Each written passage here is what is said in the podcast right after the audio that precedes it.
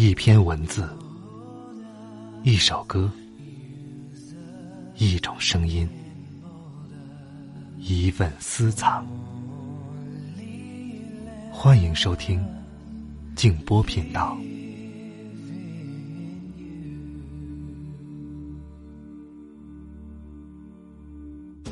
晚上好，我是静波。这段时间呢，很多朋友都在支持我们的众筹有声书。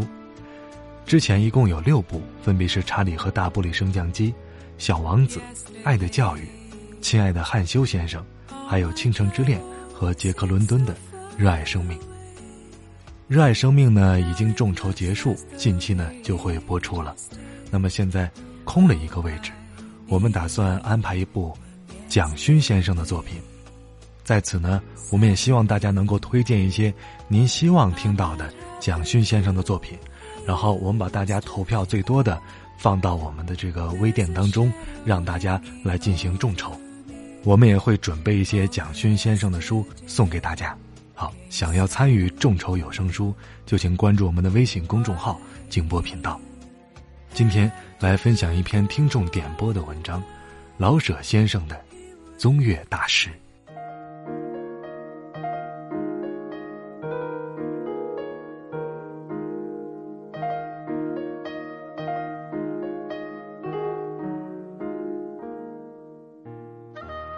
在我小的时候，我因家贫而身体弱。我九岁才入学，因家贫体弱，母亲有时想叫我去上学，又怕我受人家的欺负，更因交不上学费，所以一直到九岁，我还不识一个字，说不定我会一辈子也得不到读书的机会。因为母亲虽然知道读书重要。可是每月间三四吊钱的学费，实在让他为难。母亲是最洗脸面的人，她迟疑不决，光阴又不等待着任何人，慌来慌去，我也许就长到十多岁了。一个十多岁的贫而不识字的孩子，很自然的要去做个小买卖，弄个小筐，卖些花生，煮豌豆。或樱桃什么的，要不然就得去做学徒。母亲很爱我，但是假若我能去做学徒，或者提篮沿街卖樱桃，而每天赚几块钱，他或者就不会坚决的反对。穷困比爱心更有力量。有一天，刘大叔偶然的来了。我说偶然的，因为他不常来看我们。他是个极富的人，尽管他心中并无贫富之别，可是他的财富使他终日不得闲，几乎没有功夫来看穷朋友。一进门，他看见了我。孩子几岁了？上学没有？他问我的母亲。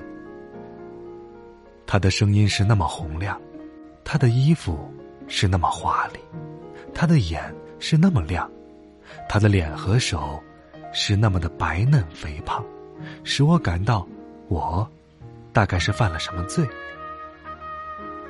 我们的小屋破桌凳、土炕，几乎禁不住他的声音的震动。等我母亲回答完，刘大叔马上决定。明天早上我来，带他上学。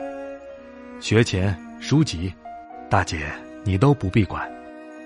我的心跳起有多高，谁知道上学是怎么一回事呢？第二天，我像一条不体面的小狗似的，随着这位阔人去入学。学校是一家改良私塾，在离我家有半里多地的一座道士庙里。庙不甚大，而充满了各种气味一进山门，先是一股大烟味儿，紧跟着便是糖精味儿。有一家熬制糖球、糖块的作坊。再往里是厕所味儿与别的臭味儿。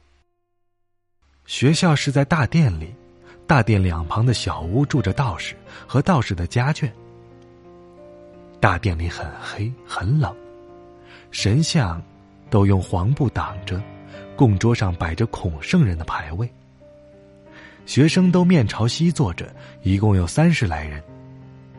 西墙上有一块黑板，这是改良私塾。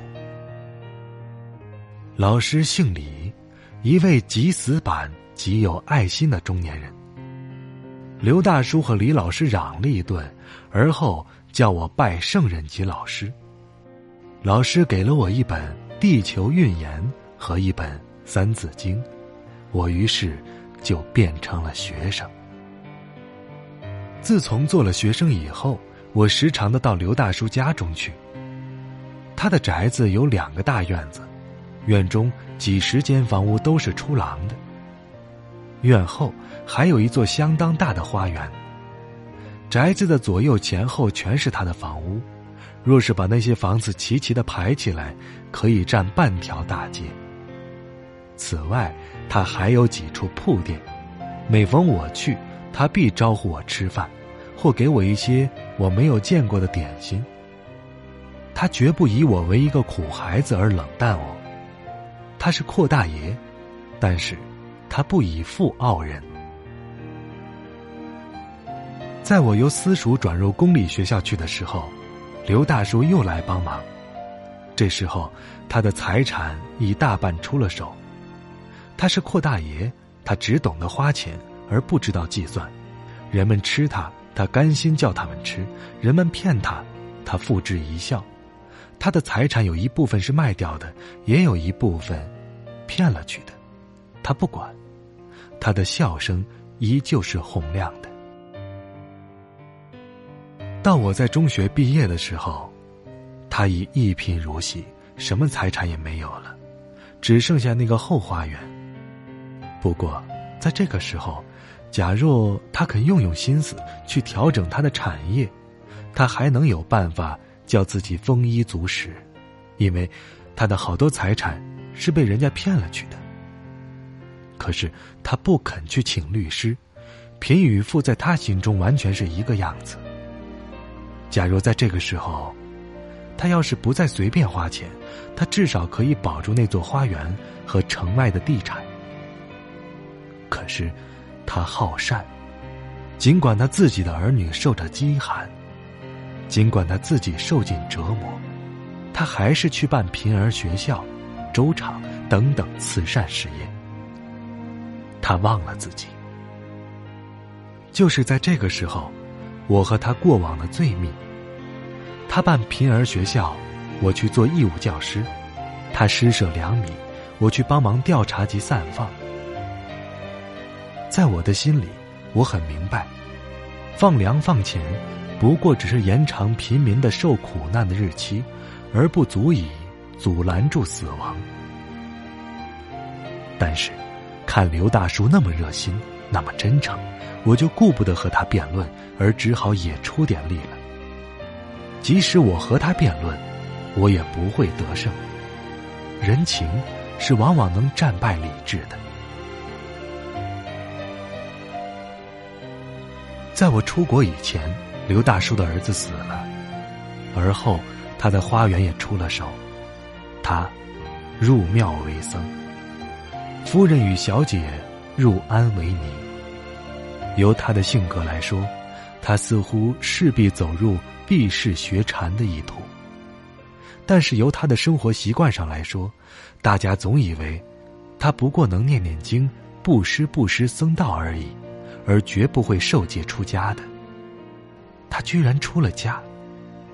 在以前，他吃的是山珍海味，穿的是绫罗绸缎，他也嫖，也赌。现在，他每日一餐，入秋还穿着件夏布道袍。这样苦修，他的脸上还是红红的，笑声还是洪亮的。对佛学，他有多么深的认识，我不敢说。我却真知道他是个好和尚。他知道一点儿，便去做一点儿；能做一点儿，便做一点儿。他的学问也许不高但是他所知道的都能建筑实行出家以后他不久就做了一座大寺的方丈可是没有好久就被驱逐了出来。他是要做真和尚所以他不惜变卖庙产去救济苦人。庙里不要这种方丈一般的说方丈的责任是要扩充庙产，而不是救苦救难的。离开大寺，他到一座没有任何产业的庙里做方丈，他自己既没有钱，还需要天天为僧众们找到斋吃。他还要举办粥厂等等慈善事业。他穷，他忙，他每日只进一顿简单的素餐，可是他的笑声还是那么洪亮。他的庙里不应佛事，感到有人来请，他便领着僧众给人家去讽真经，不要报酬。他整天不在庙里。但是他并没有忘了羞耻，他持戒越来越严，对经义也深有所获。他白天在各处筹钱办事，晚间在小室里做功夫。谁见到这位破和尚，也不曾想到，他曾是个在金子里长起来的阔大爷。去年，有一天，他正给一位圆寂了的和尚念经。他忽然闭上了眼，就作画了。火葬后，人们在他的身上发现了许多舍利。没有他，我也许一辈子也不会入学读书；没有他，我也许永远想不起帮助别人有什么乐趣与意义。他是不是真的成了佛？我不知道。但是我的确相信他的居心。让我轻轻的吻着你的脸，擦干你伤心的眼泪，让你知道在孤单的时候还有一。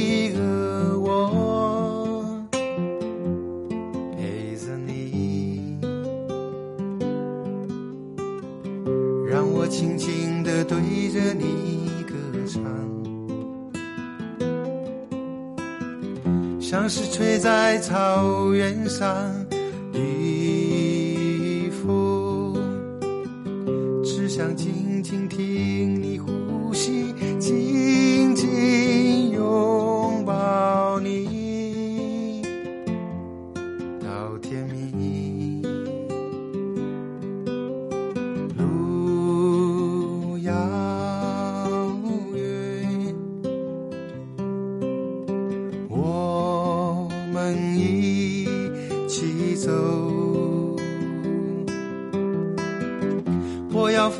在你每个彩色的梦中，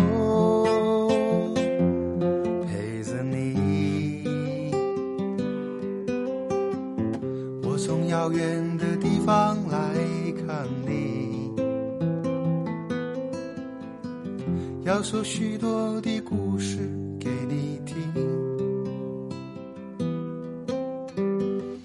我最喜欢看你胡乱说话的模样，逗我笑。尽管有天我们会变老，老的可能都模糊了眼。但是我要写出人间最美丽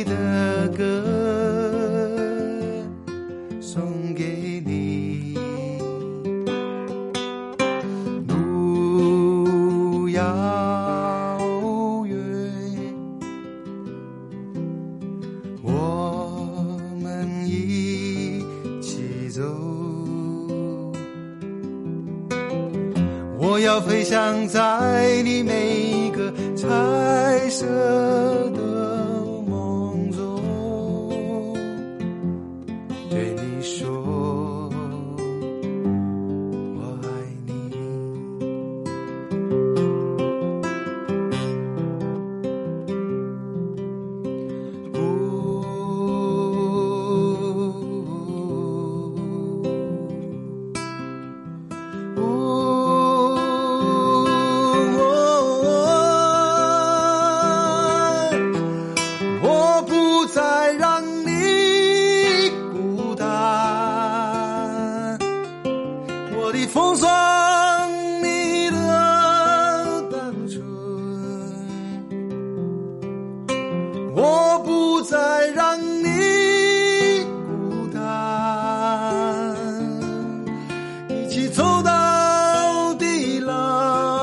天荒